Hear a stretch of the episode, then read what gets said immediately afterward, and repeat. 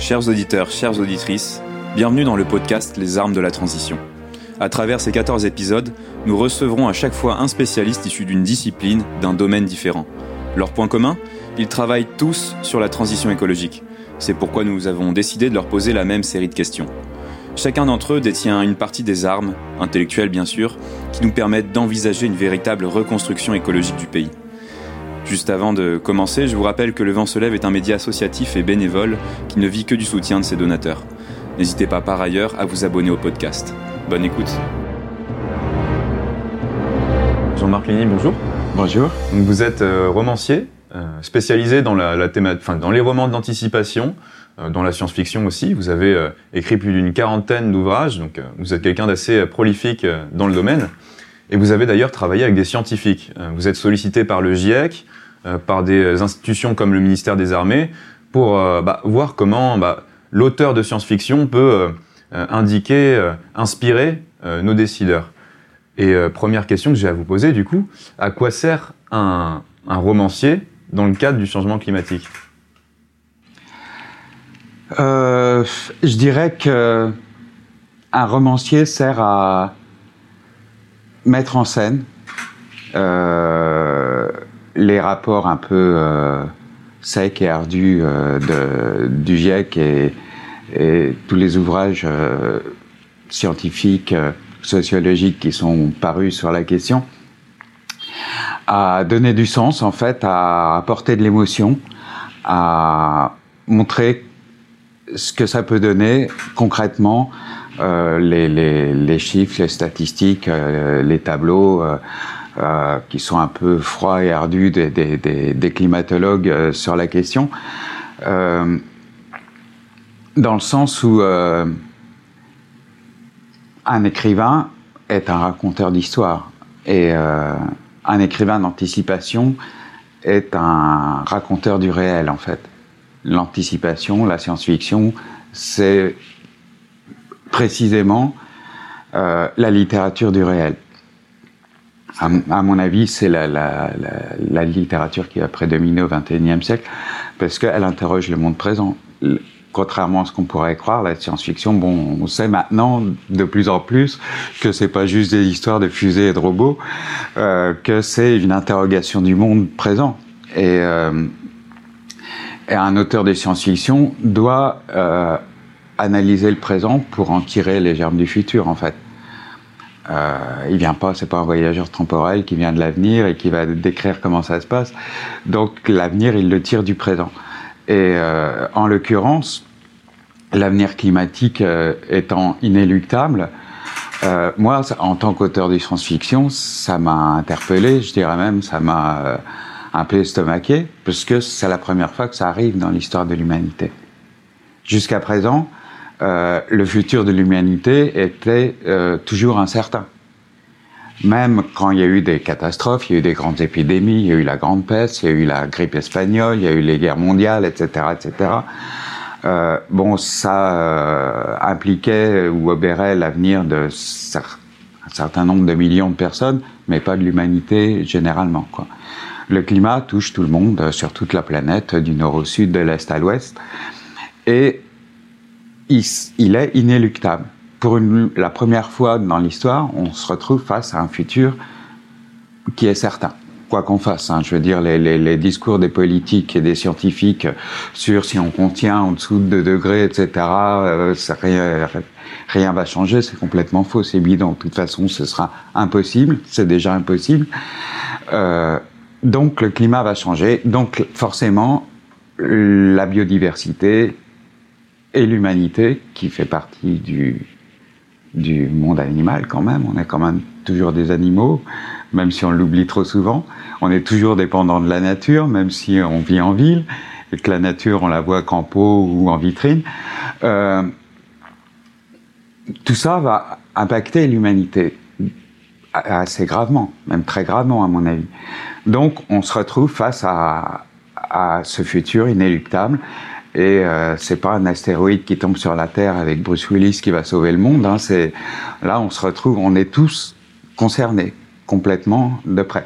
Et donc moi, en tant qu'auteur de science-fiction, euh, j'ai trouvé essentiel, indispensable de euh, mettre en scène ce changement qui nous attend et donc de tirer de, ces rapports un peu, euh, un peu arides, euh, d'en tirer la substantifique moelle, je dirais, de traduire en images, en émotions, en, en, action aussi, tous ces chiffres et toutes ces données voilà, on dit changement climatique à 2 degrés, euh, euh, ça va impliquer euh, tel changement de la faune, de la flore, montée des océans, etc.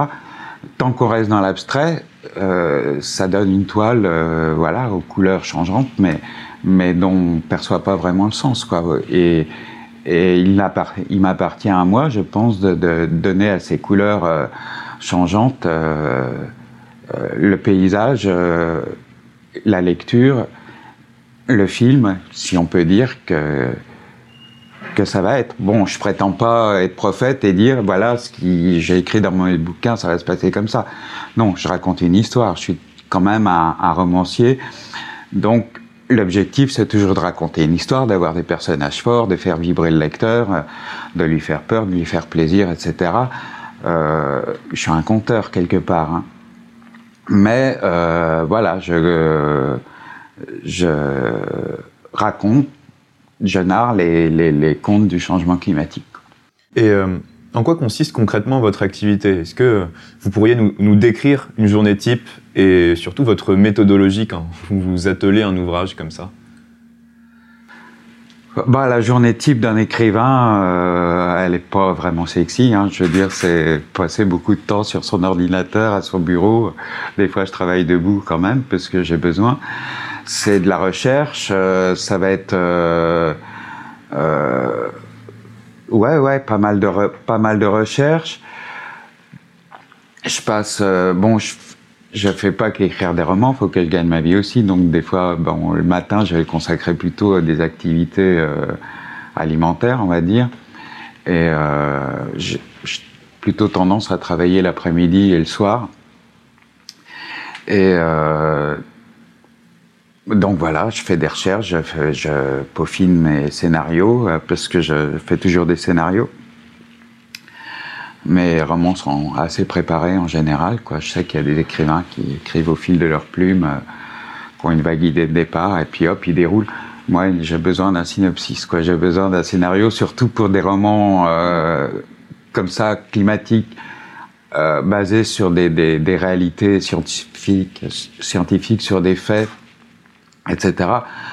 Euh, j'ai besoin de mettre en forme, quoi, et de et de traduire euh, ces, ces, chiffres en, en fait, en images, en actions, en scènes, etc., etc. Euh, et puis, bah voilà, ma méthodologie, c'est essentiellement avoir l'idée au départ. Bon, pour AquaTM, par exemple,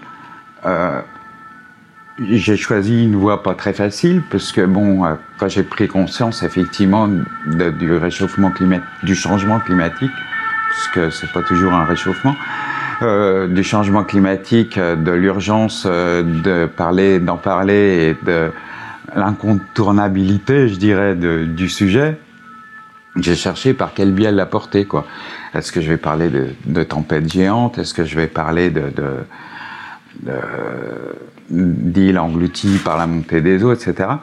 Et puis, euh, d'une façon que je m'explique pas trop, en fait, euh, j'ai choisi de euh, traiter par le biais de l'eau et de la rareté de l'eau.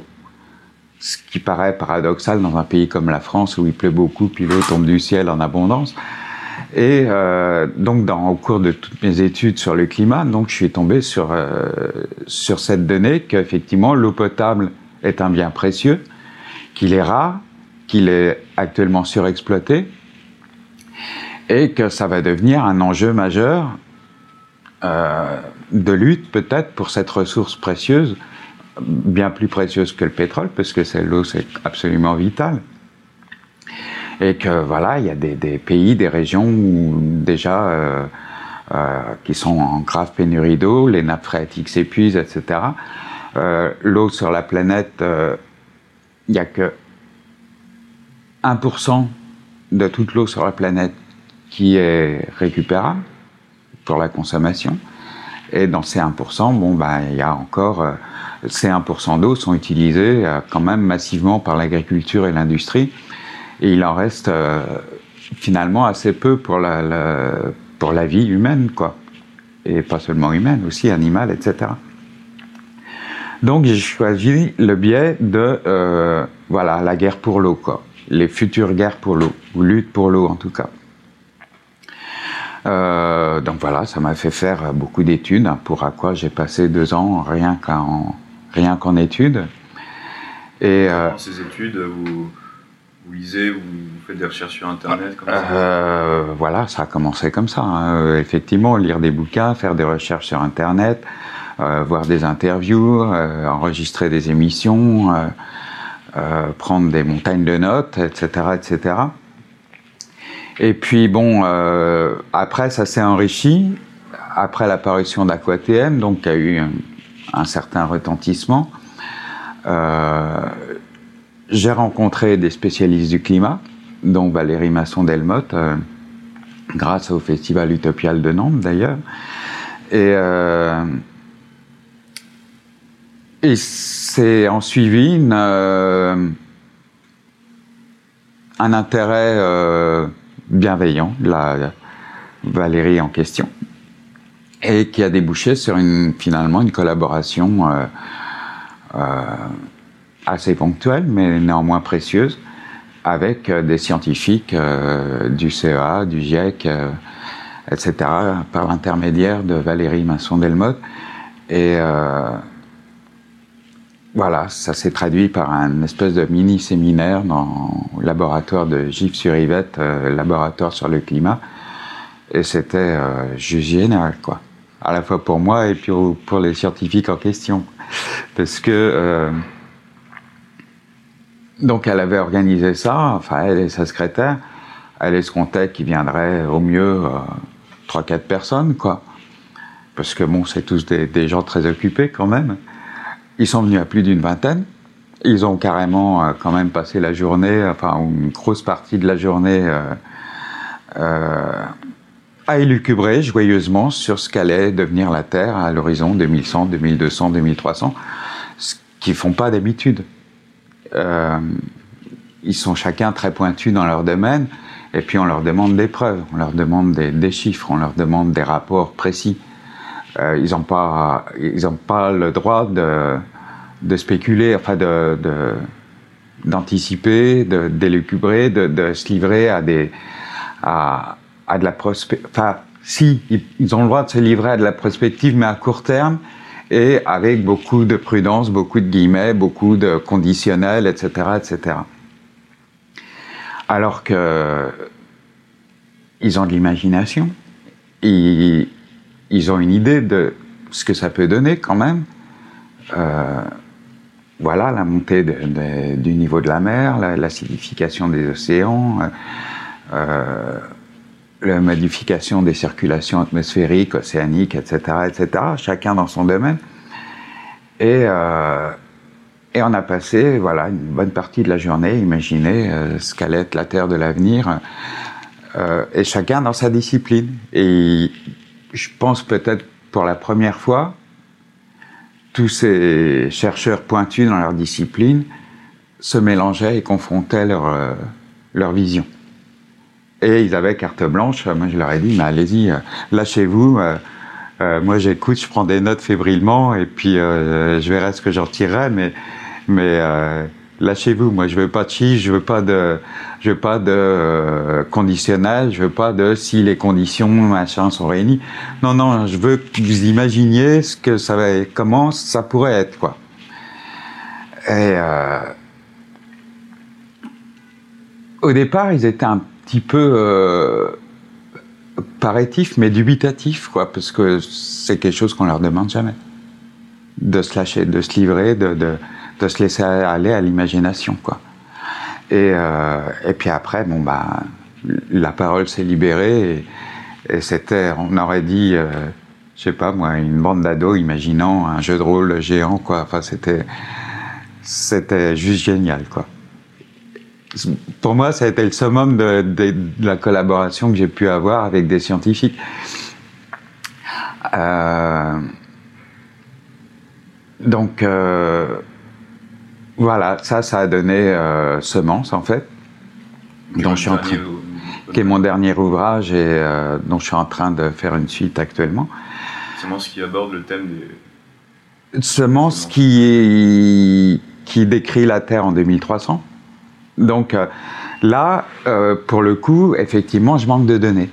C'est pour ça que, en fait, c'est organisé cette espèce de, brainstorming, de joyeux brainstorming, parce que il n'y a pas de données pour un avenir lointain. Le GIEC et, et, les scientifiques vont se hasarder au grand maximum à l'horizon 2100 pour établir des scénarios qui vont estimer crédibles.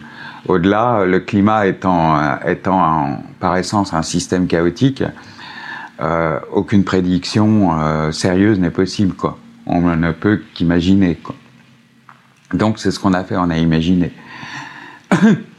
Et euh, donc effectivement, pour Semences et Alliance, donc la suite, euh, Horizon 2300, euh, là je suis dans je suis totalement dans l'imaginaire. Enfin, pas totalement, parce que ça découle quand même des, changements précédents. Et, euh, et, pour le coup, en fait, euh, en plus, je pars euh, beaucoup plus dans le, le rapport homme, nature, animaux, biodiversité que les changements climatiques qui auront eu lieu, enfin qui seront toujours en cours, mais, mais je veux pas non plus sur des pages et des pages et à longueur de volume euh, décrire des, des, des, des, tempêtes, des ouragans et des catastrophes climatiques. Quoi. Au bout d'un moment, il faut passer à autre chose. Et dans Aqua et Exode, il y, a, y en a suffisamment, quoi, je pense. Et quel est votre but, Jean-Marc Mon but, mon but serait euh, déjà d'un point de vue personnel de mieux comprendre ce qui se passe, ce qui va se passer, à quoi tout ça va aboutir. Donc de, le mettre en scène, d'écrire dessus, ça m'a ça m'a énormément appris, grâce à toute la doc que j'ai ingurgitée, et aussi de faire prendre conscience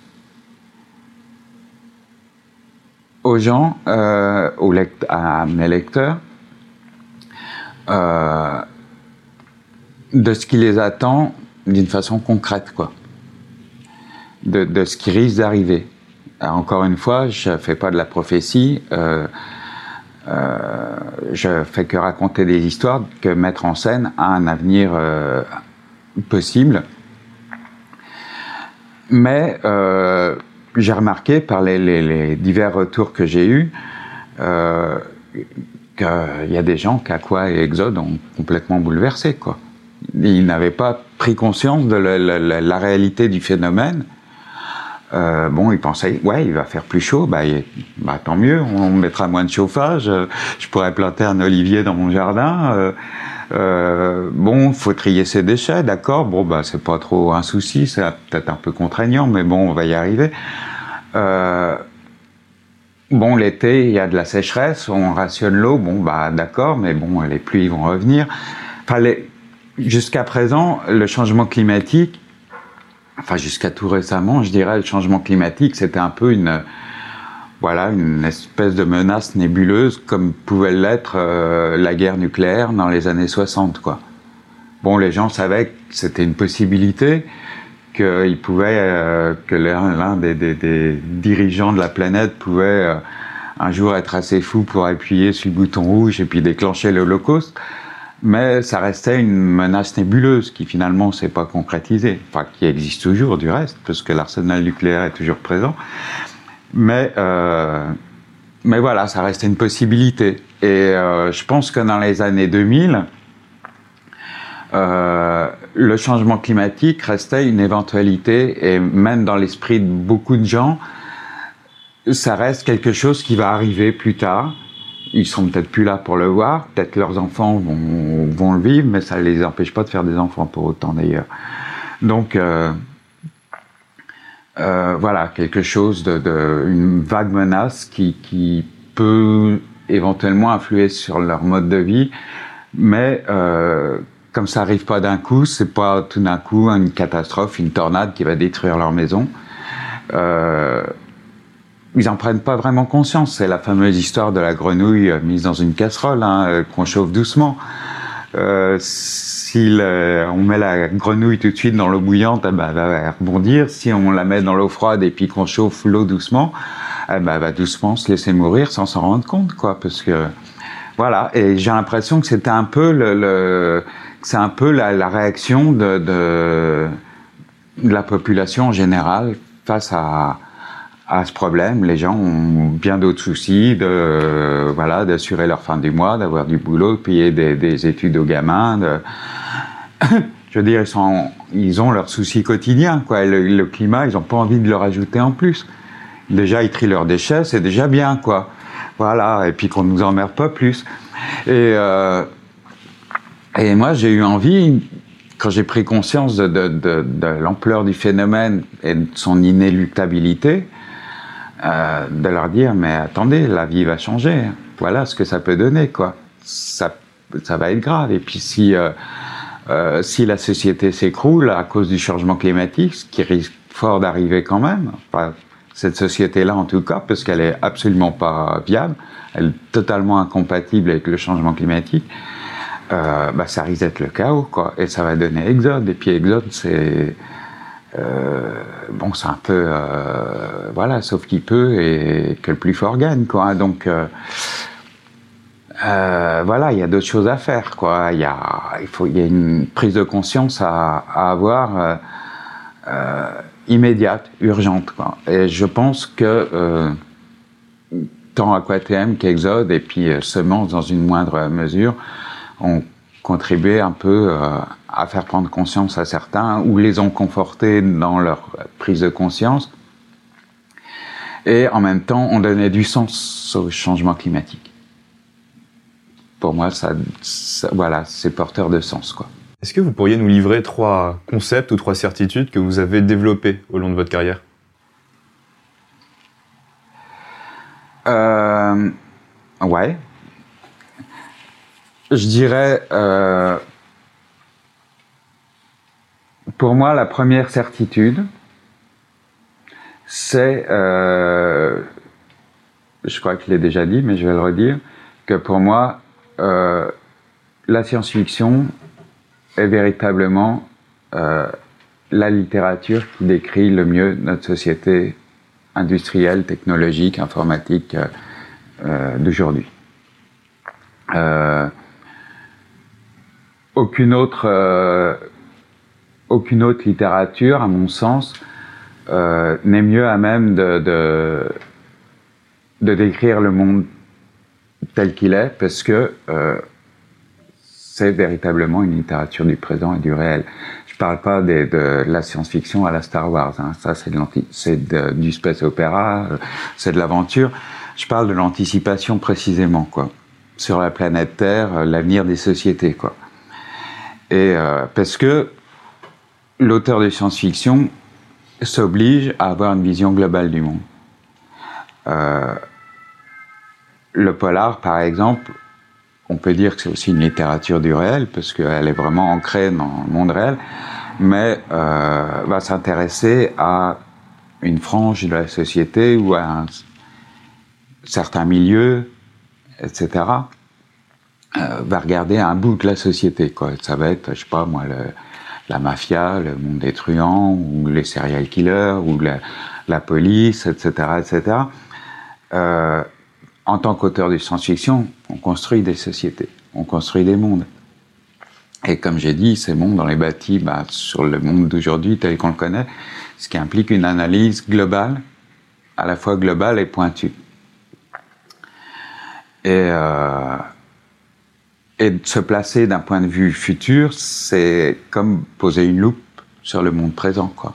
Ça donne juste le recul nécessaire pour appréhender cette globalité. Quoi. Euh, ma deuxième certitude, c'est que euh,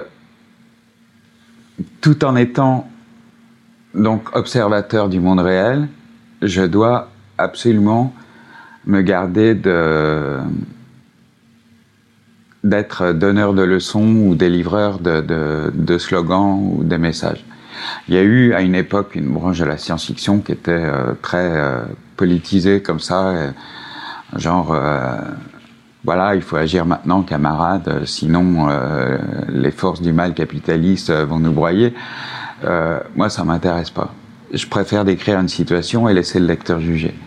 Dans AquaTM, il n'y a aucun avertissement, genre, euh, voyez, si vous agissez pas maintenant.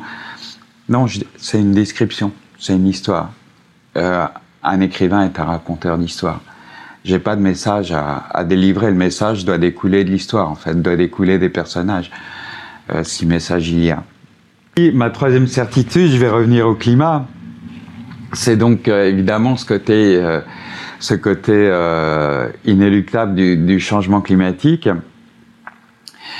et euh, du fait que de toute façon, euh, le monde dans lequel euh, notre société actuelle est voué à, la, enfin, court à sa perte de toute manière.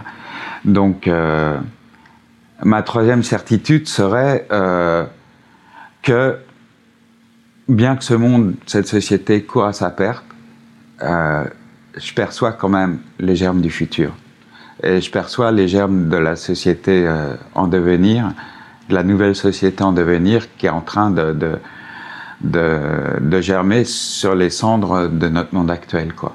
Et, euh, ça, je suis persuadé, euh, si vous voulez, à un moment, surtout à l'époque où j'ai écrit Exode, à un moment, j'ai pensé que l'humanité elle-même était condamnée, quoi. Qu'on allait disparaître comme les dinosaures.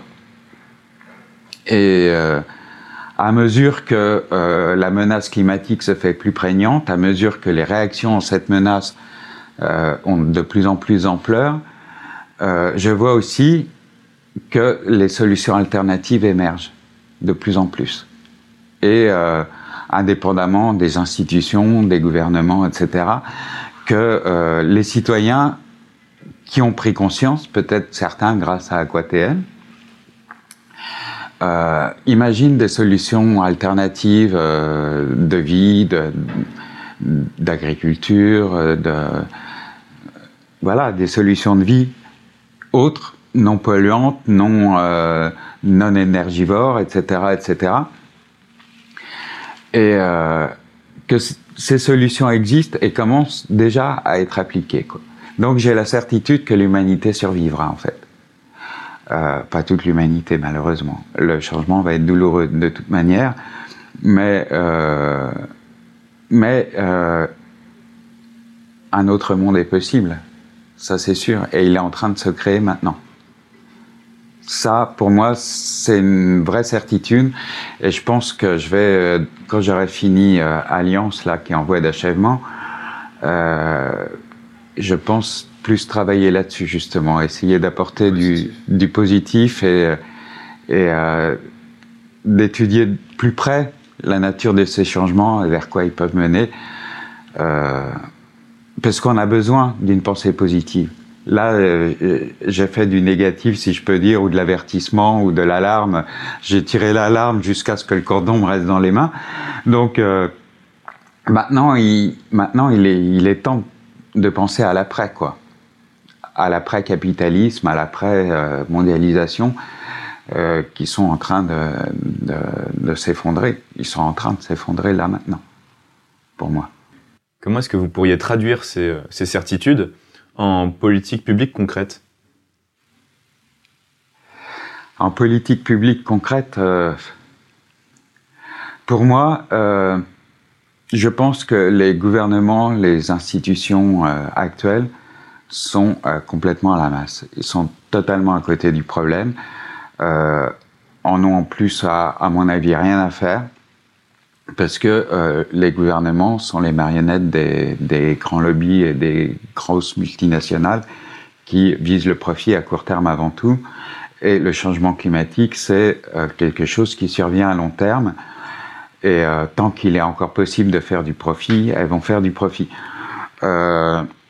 Dans AquaTM, j'ai un, dirigeant multinational euh, qui est persuadé d'œuvrer pour euh, l'écologie, pour le climat, et qui en fait ne fait que du greenwashing. Et euh, je pense que toutes les mesures prises en faveur de la réduction des énergies, des énergies renouvelables, meilleure gestion de l'eau et tout ça, peut être détourné à des fins capitalistes et que ça va être euh, aussi une énorme source de, de, profit pour certaines sociétés, y compris les sociétés pétrolières. Euh, donc, pour moi, la, solution ne viendra pas de là, viendra pas non plus des gouvernements, sauf si, euh, comme dans certains pays, euh, quelques frémissements peuvent le laisser supposer, euh, ces gouvernements se mettent réellement à l'écoute de leurs citoyens et se rappellent qu'ils sont euh, des élus qui sont chargés de mettre en application la volonté du peuple et pas la volonté des GAFA. Euh, je pense notamment à l'Islande par exemple, qui a renationalisé son, sa banque privée suite à des malversations, etc qui est très avancé d'un point de vue écologique, etc. Je pense aussi à la Norvège qui, non pas la Norvège, c'est la Finlande, je crois, qui a décidé d'attribuer un revenu universel. Enfin bon, c'est encore au stade expérimental, mais c'est en bonne voie. Euh, voilà, un gouvernement à l'écoute de ses citoyens aurait parfaitement les moyens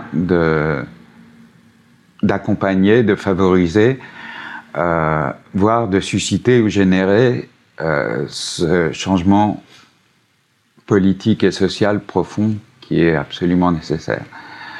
Euh, mais paradoxalement, on voit arriver au pouvoir des populistes rétrogrades qui seront très vite dans les poubelles de l'histoire, les Trump, les Bolsonaro, les voilà ces gens-là.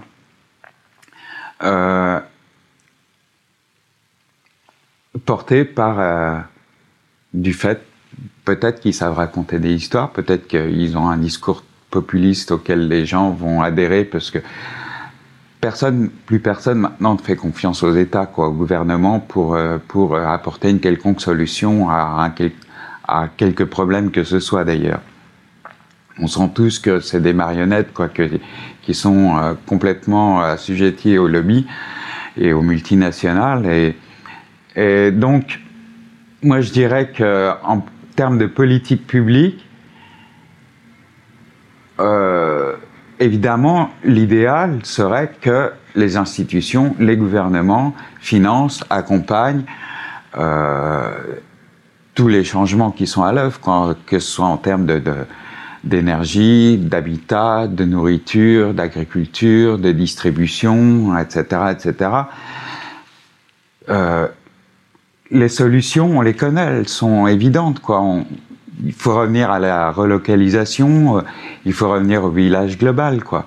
Je veux dire, même la notion de, nation, je dirais, d'État actuellement est pas très euh, compatible avec, euh, avec cette menace qui, qui, qui, est mondiale, qui touche toute la planète. Quoi. Un État peut pas prendre des mesures écologiques sérieuses ou ou sociale sérieuse s'il n'est pas accompagné par les autres États. Parce que sinon, il va courir à la ruine, quoi. Maintenant, on est dans une société globalisée et le changement doit être global. Donc, euh, moi, je dirais que la, la, meilleure des politiques actuellement serait, serait une révolution mondiale, déjà, euh, qui permette de mettre à des postes de responsabilité, et je dis bien de responsabilité, pas de pouvoir ni de commandement, euh, des gens compétents et soucieux du bien-être de l'humanité, et pas seulement, de la planète aussi, de la biodiversité, de la flore, de la faune, parce que on est, faut pas l'oublier, on fait partie intégrante de la nature. On vit pas dans des cages dorées. et et si la nature meurt, l'être humain meurt aussi. C'est clair. Pas forcément physiquement, parce qu'on peut vivre d'une façon artificielle, mais d'une façon artificielle, on devient quoi? On devient des, des, des, des, homoncules grisâtres et dégénérés, quoi. Je veux dire, on n'est plus des humains, on n'est plus des, des, êtres vivants. Donc, on a absolument besoin de la nature, on a absolument besoin des animaux, on a absolument besoin d'une flore en bonne santé, quoi. Et euh, on a détruit tout ça, enfin, on continue de détruire tout ça. Et euh, la meilleure des politiques publiques, c'est effectivement de, dire stop, de mettre à bas ce, système mortifère et, de promouvoir à la création d'un autre système où le citoyen est au cœur de, ce changement. Il ne le subit pas, il, il, agit. Quelle devrait être la place de votre discipline, la littérature, dans euh, justement dans l'élaboration de la transition écologique dans le sens où euh, par rapport à la décision politique euh, comment devrait être considérée votre discipline? Est-ce que vous avez déjà pensé à une structure qui permettrait à nos gouvernants de justement considérer enfin le la, enfin, littérature d'anticipation ou? Bah je pense que comme je disais, l'écrivain étant raconteur d'histoire, étant metteur en scène des, euh, des rapports et des connaissances qu'on peut avoir, euh, il peut avoir un rôle de justement de conseil peut-être, enfin ou pas nécessairement de conseil, ça serait plutôt les experts, mais un rôle de metteur en scène, un rôle de metteur en scène. Moi, on m'a sollicité, euh, euh j'ai été sollicité euh, par des, des institutions euh, y compris par euh, par euh, ministère de la Défense, pour imaginer voilà quels pouvaient être les conflits à l'avenir suite au changement climatique, à, aux migrations, etc. J'ai été sollicité par Haute-Paris, par exemple, pour imaginer quelle pourrait être la distribution de l'eau à l'avenir et euh, que faire en cas de pénurie d'eau justement euh, euh, sur Paris. J'ai été sollicité par la Poste pour imaginer les moyens de transport du futur. Alors pourquoi la Poste Pourquoi la Poste s'intéresse aux moyens de transport du futur Ça reste un mystère, mais enfin voilà. voilà, on commence des, organismes sérieux, enfin institutionnel comme ça, commence à se dire que euh, bah, pour imaginer l'avenir, euh, bah, il y a peut-être rien de mieux qu'un spécialiste de l'imaginaire justement, quoi, et pas forcément euh, euh des experts, des prospectivistes et des futurologues qui vont euh, qui vont euh, juste se baser sur des, statistiques présentes, quoi. Les statistiques ne restent que des courbes et des, schémas euh, ça véhicule aucune image, quoi. Sauf pour un écrivain, euh, voilà, qui va euh, de ses graphiques et de ses tableaux bah, tirer l'image, le paysage, la vision globale. Et si un candidat à la présidentielle vous donnait carte blanche pour, enfin, pour l'élaboration de son programme en matière d'écologie, qu'est-ce que vous pourriez lui, proposer? Qu'est-ce que carte blanche? Ah, je serais bien en peine. je serais bien en peine. Bah, je lui dirais déjà de s'entourer de, je lui proposerais déjà de s'entourer de, de, de, gens compétents dans, dans leur domaine, quoi. Ça, c'est clair. Mais bon, il n'aurait pas forcément besoin de mon avis. Euh,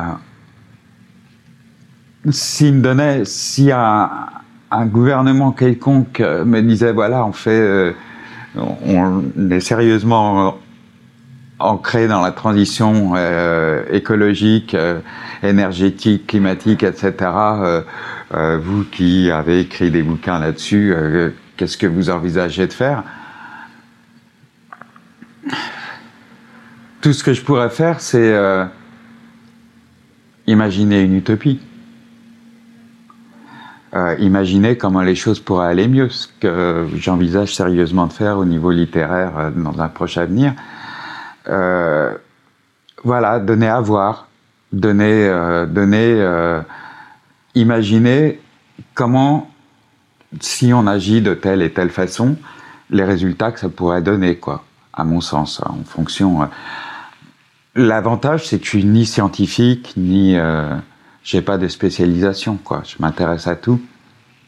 Euh, j'ai écrit en science-fiction sur plein de sujets, dans plein de domaines, que ce soit l'informatique, les mutations, euh, euh, l'exploration spatiale, etc., etc. Donc, je suis un peu un chercheur autodidacte et, et quelque peu superficiel, peut-être, parce que je m'intéresse à ce qui va faire sens pour les histoires que j'écris. Donc effectivement, peut-être que si j'étais euh, voilà euh, embauché par un gouvernement pour euh, traiter de la transition écologique, énergétique, climatique, etc. Bon, déjà, je serais pas tout seul, ça c'est clair. Je serais au sein d'une équipe certainement. Et, euh, et, mon rôle serait peut-être justement de raconter l'histoire de ce changement. Voilà. De, de, parce que euh, l'histoire, c'est ça dont on se souvient. Quoi. Si on analyse le passé, euh, qu'est-ce qu'on retient mieux? C'est les anecdotes, c'est les histoires, c'est les légendes, c'est... Voilà, de la Grèce antique, par exemple, tout le monde connaît l'Iliade et l'Odyssée. Euh, beaucoup moins de gens euh, connaissent euh, l'organisation politique de la cité d'Athènes ou de Sparte, à part les spécialistes, quoi. Mais par contre, tout le monde connaît l'Iliade et l'Odyssée.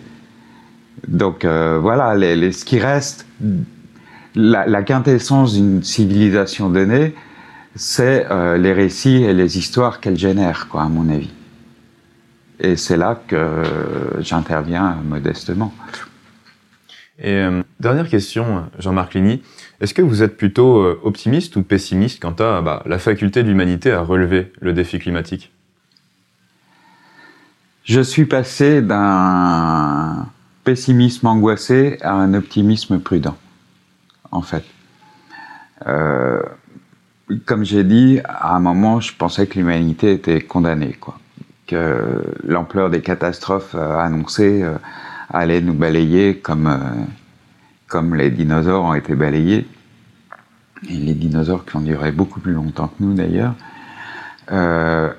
mais au vu de, tout ce qui se passe actuellement, du, réveil des jeunes par exemple pour le climat qui manifeste en masse, de, toutes les, solutions alternatives qui fleurissent euh, à droite à gauche, euh, euh, dans les Alpes par exemple, ou, ou même au niveau citoyen. Je vois de plus en plus de gens qui, qui, bon, qui vont privilégier le bio, qui vont devenir végétariens, qui vont manger moins de viande, qui vont faire plus attention à leur, à leur mode de transport ou à leur consommation énergétique, etc.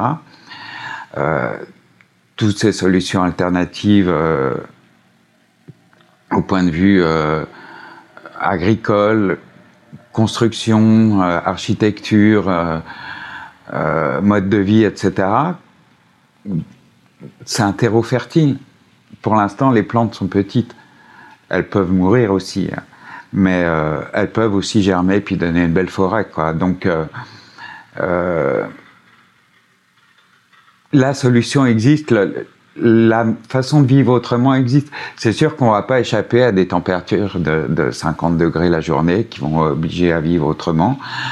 Euh, qu'il y a des îles qui vont être englouties, qu'il va y avoir des, des, migrations massives qui vont générer des conflits massifs.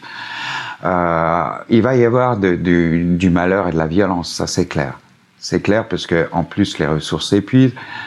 Euh, je veux dire, on se battra pour les derniers litres de pétrole, etc., etc il y aura euh, un changement dans la douleur, mais un changement, pas une extinction. C'est là que réside mon optimisme. Merci Jean-Marc cet épisode des armes de la transition touche à sa fin.